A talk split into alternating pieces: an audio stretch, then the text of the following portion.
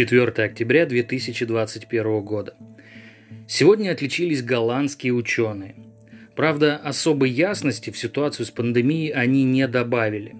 В общем, эти ребята провели исследование, результаты которого показали, что иммунная система каждого человека так же уникальна, как и его отпечатки пальцев. Этот факт и объясняет, почему одна и та же инфекция переносится по-разному разными людьми – если бы новость ограничивалась только этой информацией, то все было бы довольно неплохо. Объясняется такая разная реакция на COVID-19. У кого-то болезнь проходит в легкой форме, у кого-то, к сожалению, наоборот. С этим все предельно ясно. Но вот дальше те же ученые говорят следующее.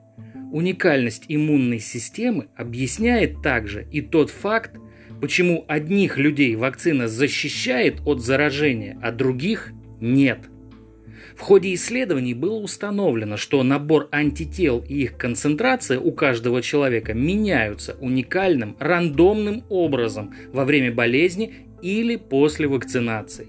Да, как я и предполагал, дело не в эффективности той или иной вакцины, а в том, как на вакцину отреагирует организм человека.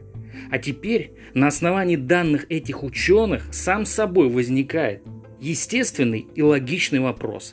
Что такое на самом деле массовая вакцинация? Все больше и больше это напоминает бездарный фарс, погоню за нужными цифрами для красивой статистики. Я говорил это тогда и не вижу ни одной причины, чтобы не повторить это сейчас. В глобальном смысле никто не знает, что реально нужно делать и что будет завтра. И, вероятно, именно об этом говорил вчера некий главврач больницы в Коммунарке, но своим особым, корявым врачебным языком. Ковид обманывает все прогнозы. Это не ковид обманывает все прогнозы. Это мы все находимся в полной несознанке от происходящего. Кто-то пытается двигаться на ощупь в темноте, кто-то спекулирует или использует в своих сраных интересах, кто-то просто уходит в кромешное отрицание. В общем, это все, что мы реально противопоставили коронавирусу. Когда-то я высказал мнение, что перед прививкой здоровье каждого пациента необходимо проверить, чтобы понять, можно ли его вакцинировать или нельзя. А знаете, что предложили ученые из Голландии? Они предложили как можно скорее ввести процедуру массового тестирования на антитела. Теперь остается гадать, будут ли они услышаны в самое ближайшее время. Что в конечном счете перевесит? Расходы на организацию тестирования или многомиллионные контракты разработчиков вакцин? Увидим. Ну и напоследок, внезапно, никогда такого не было и вот опять. Глава Роспотребнадзора сообщила, что в связи с пандемией отменены все массовые мероприятия по всей стране.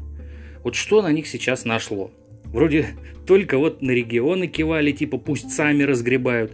А сейчас?